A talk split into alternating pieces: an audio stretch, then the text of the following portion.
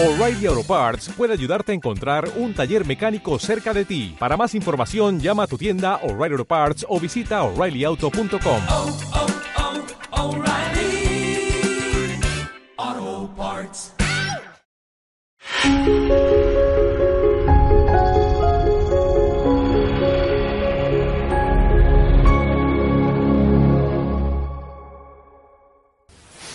Esta cuestión, ¿por qué rezar? Es un asunto que sin duda respondería mejor un hombre de oración, un hombre de oración acreditada y además ayudado de conocimientos teológicos o por un teólogo. En mi caso, tengo que empezar confesando que ninguno de mis dos patrimonios son muy relevantes al efecto, ¿no? y, que además soy filósofo. Con lo cual, lo que voy a decir de la oración, pues es la experiencia muy modesta de un cristiano que además se dedica a la filosofía. Desde esa perspectiva, que también es inevitable y principalmente personal, me parece que eh, la primera respuesta que cabe dar a por qué rezar es para no estar solo.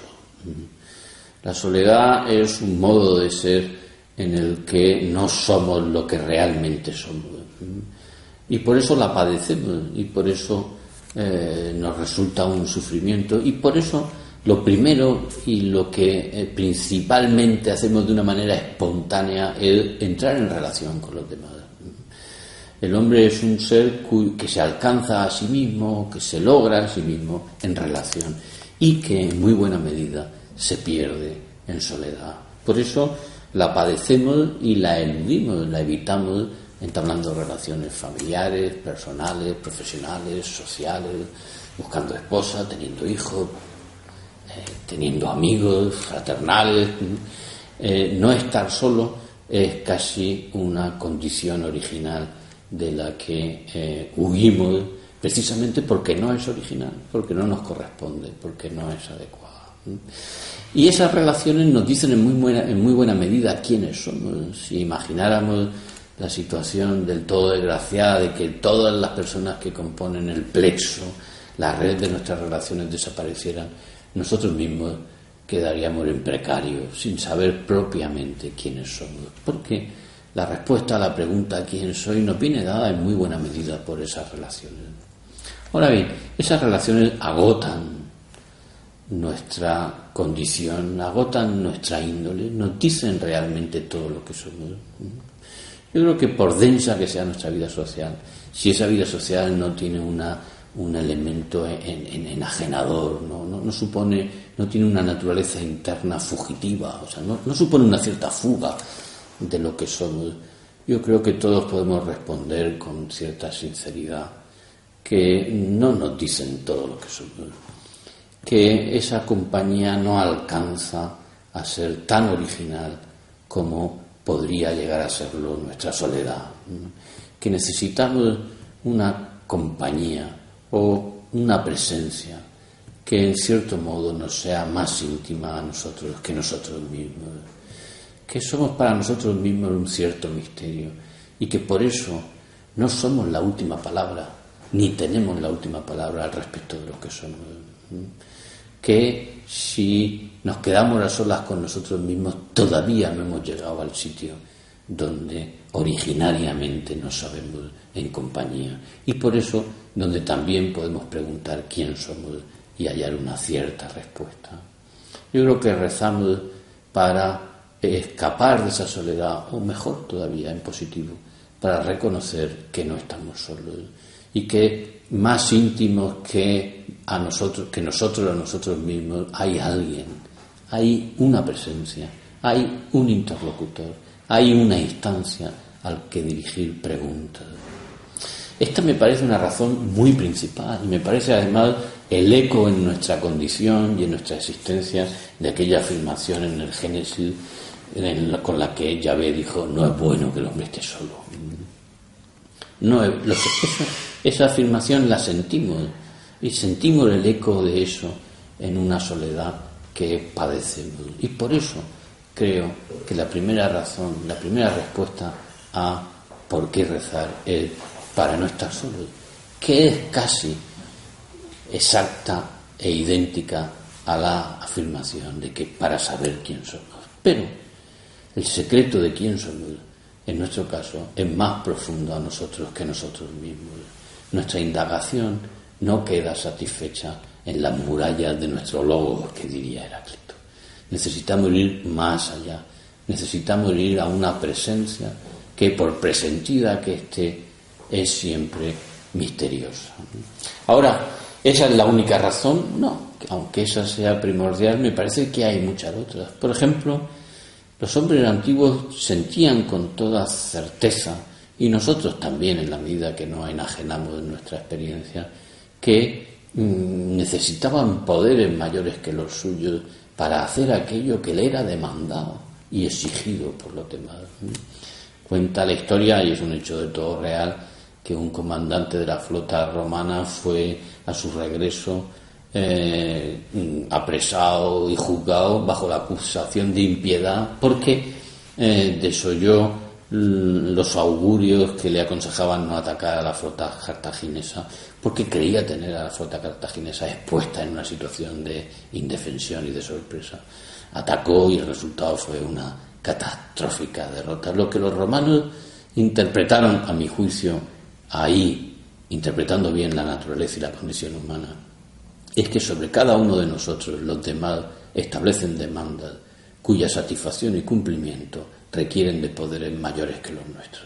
¿Acaso nuestros hijos no piden a cada uno de nosotros, a cada uno de los padres, que hagamos cosas y que les pongamos al amparo de peligros y que estemos a la expectativa y que les hagamos un tipo de compañía que en realidad está fuera de nuestro poder por completo? ¿Acaso no quisiéramos nosotros tenerlo? Si los demás nos demandan cosas cuyo cumplimiento requiere de fuerzas que no son propias y que exceden las propias, es porque cuando se cuenta con nosotros se cuenta con algo más grande que nosotros. Nadie se representa solo a sí mismo y nadie puede esperar que le demanden solo cosas que puede por su solo poder, porque como los romanos creían contamos con la amistad de lo divino. Otra razón, por tanto, para rezar es para tener ese poder con el que, para que concurran en nuestro favor y benignamente esos poderes más grandes que los humanos y que, sin embargo, permiten que satisfagamos en la medida de lo posible aquellas demandas que hacen con toda justicia los que están en nuestro alrededor. Y además eso lo, sentimos también en propias carnes. Quisiéramos tener una capacidad protectora o de custodia respecto de los nuestros que no podemos tener y entonces lo humano, lo normal es implorar que concurra un poder benigno y mayor que el de los hombres y que concurra benéficamente en esa dirección. Por tanto, suplicar la segunda modalidad de la oración que me parece antropológicamente eh, primordial es la súplica, porque en la súplica también tomamos conciencia de que el poder del hombre es limitado, de que estamos aquejados de una insuficiencia que sin embargo no estamos autorizados a dar por última, de que nuestra insuficiencia requiere una apertura a lo que la excede y a lo que es mayor que ella. Y esa apertura es precisamente la imploración, la súplica. Sin la súplica el hombre no está completo. Y lo experimentamos en que requieren de nosotros eh, realizaciones y poderes que solo podremos tener en la medida en que concurran amistosa y benéficamente en la dirección de nuestros quehaceres, de nuestras obligaciones. Así que la segunda razón sería porque no somos Dios.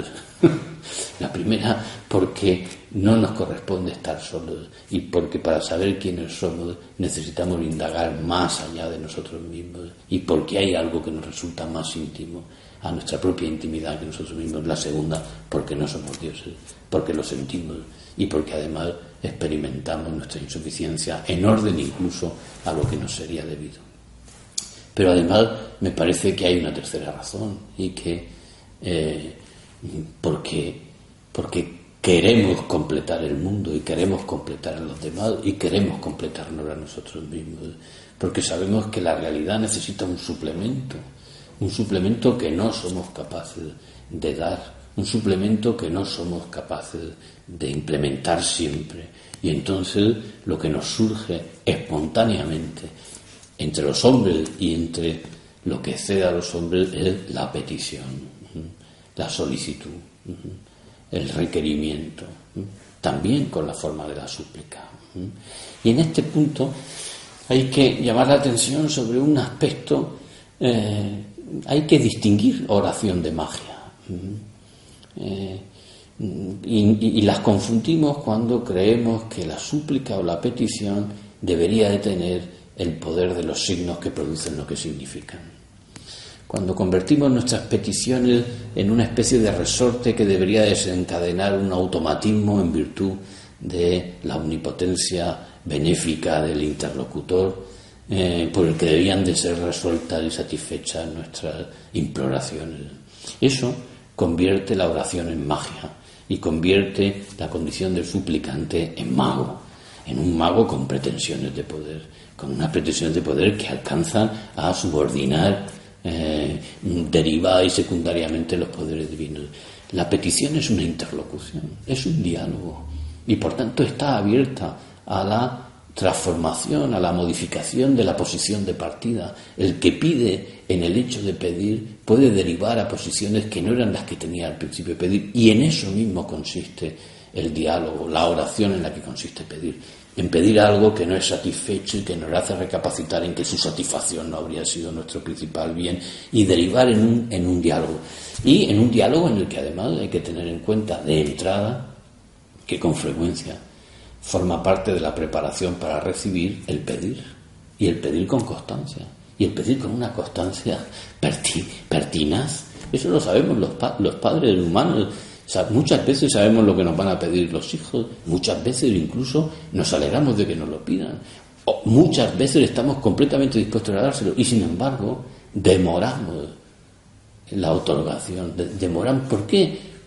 Como es lógico, no es por ninguna voluntad punitiva o de fastidio, es porque sabemos que pedir forma parte de la preparación para recibir aquello. Y por eso, con expresión castellana que hace justicia al asunto, nos hacemos de rogar. Pero nos hacemos de rogar en la medida en la que esperamos que la solicitud y la petición sea interlocutiva, o sea, abra un diálogo, un diálogo con el que el sujeto entra en posesión de ese don que le va a ser dado de manera responsable, de manera eh, consciente de lo que recibe. Y además me parece que a todo esto se podría sumar que eh, rezamos o que una, una buena razón para rezar es para conocer las cosas como son. Rezar nos pone en la realidad. Me parece a mí que la oración o, el rezar tiene un valor algo así como eh, cognitivo. Cuando rezamos, eh, captamos la realidad como es.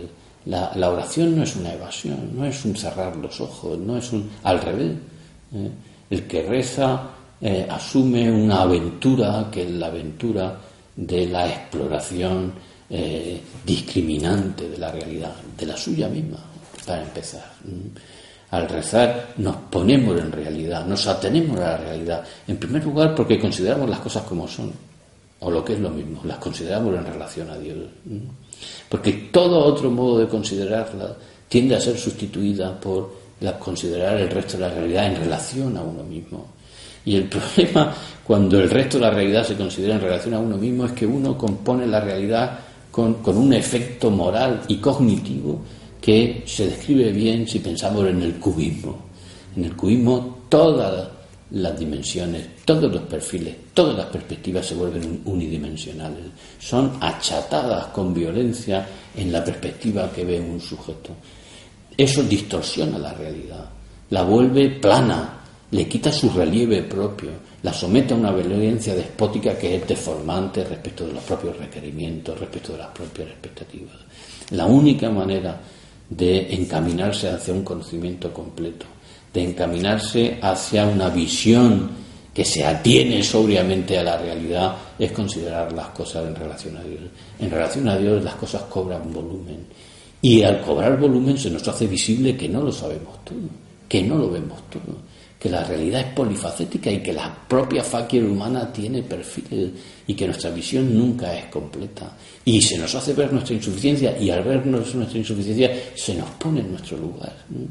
Mirar al cielo buscando la compañía, buscando la respuesta acerca de quién somos, buscando los poderes que son necesarios, mirar al cielo sabiendo que necesitamos pedir, es también mirar al cielo y levantar la mirada. Nuestra condición bípeda es casi una prefiguración morfológico-anatómica de la oración. Nosotros no estamos mm, eh, abocados al suelo y no estamos abocados al suelo ni nos precede nuestro hocico ni nuestra boca. Estamos erguidos y estamos erguidos con una amplitud de panorama que incluye el horizonte, la, la expectativa de que siempre hay mucho más por ver. Eso también nos mueve a rezar. Rezar es saber que no lo sabemos todo, pero al mismo tiempo que podemos alcanzar a saber las cosas con una entereza, con un relieve que al mismo tiempo es un valor y una relevancia que es tanta cuanto más dependientemente las consideremos de Dios. Freud decía, eh, con la intención evidente de desautorizar el sentimiento religioso, que este era un simple derivado de la experiencia del desamparo infantil. A mi juicio, como ocurre con buena parte de las afirmaciones freudianas de lo que era un intento de desautorización, se convierte en una vía contemporánea de exploración de lo divino. Eh, precisamente, es muy revelador que el desamparo infantil esté en el origen, si es que lo está, de la experiencia del desamparo que nos lleva a invocar a Dios y esto es lo último que quería decir, como padre, precisamente. Como, eh, como un poder mayor que el nuestro, eh, que nos completa, que pone el suplemento de la realidad, que nos dice quiénes somos, pero que eh, tiene con nosotros una determinación originaria y benévola, que tiene a nuestro respecto la condición de mm, mirarnos con unos ojos que son unos ojos que encuentran, que nos encuentran gracioso, que nos encuentran, como se contaba en la Anunciación, que la encontraban graciosa a los ojos.